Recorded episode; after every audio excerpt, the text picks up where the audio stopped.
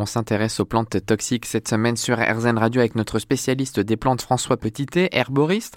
Euh, pourquoi les plantes peuvent être toxiques? Eh c'est sans doute une, forme pour elles de maintenir leur espèce ou de lutter euh, contre des infections.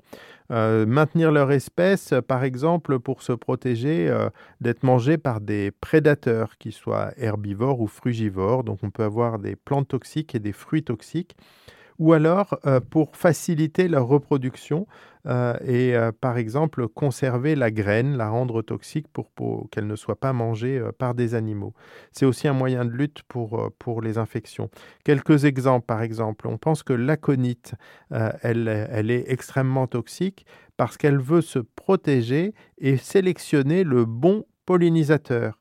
En effet, euh, quand un pollinisateur euh, doit féconder la conite, il faut qu'il ait une certaine forme pour pouvoir rentrer dans la fleur et aller jusqu'à ses organes sexuels et il sera récompensé par un petit peu de nectar. Mais il y a des insectes qui sont des petits malins euh, et qui euh, n'ont pas la forme adéquate pour rentrer dans la fleur d'aconite et se sont dit bah, tiens je vais la croquer euh, pour déshabiller en fait quelque part la fleur de ses pétales et pouvoir atteindre ce fameux nectar et la fleur s'est protégée en devenant toxique pour éviter d'être mangée par ces pollinisateurs qui ne sont pas bienvenus.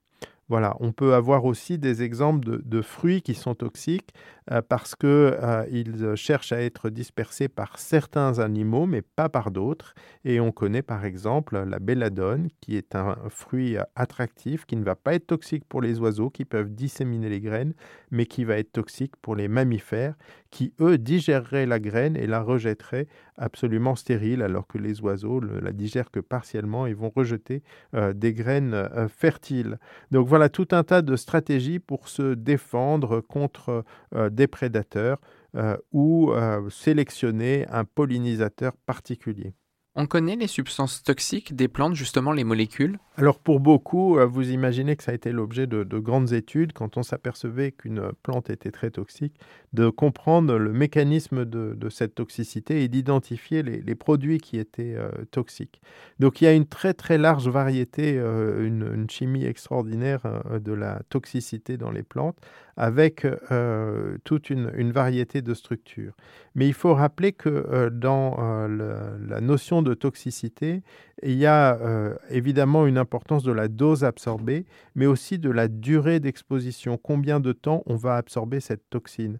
Vous avez euh, des toxiques qui vont être euh, très rapidement extrêmement violents et avoir un, effet très important sur l'organisme dès la première prise, à condition que la dose soit suffisante. Et puis, vous avez des toxiques qui sont quasiment invisibles quand vous les prenez comme ça tous les jours.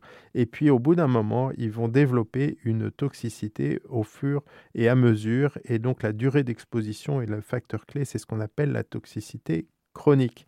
Alors on peut citer quelques exemples de molécules toxines. Par exemple, dans la graine de ricin, il y a une protéine qu'on appelle une lectine qui est extrêmement toxique et qui est même mortelle. Euh, et euh, cette euh, graine de ricin, heureusement, quand on, en va en extraire l'huile, eh bien cette protéine n'est plus présente et donc l'huile de ricin n'est pas toxique, mais la graine est extrêmement toxique. Et puis un exemple de, toxicité euh, dans la durée, euh, la consoude elle-même, elle, n'est pas vraiment dangereuse. Vous trouverez même des ouvrages où on vous conseillera de faire des beignets de feuilles de consoude qui ont un petit goût de poisson. Si vous en mangez une fois, ça n'est pas bien grave, mais si vous en mangez de manière euh, régulière, eh bien vous allez absorber des alcaloïdes et ces alcaloïdes sont des toxiques hépatiques.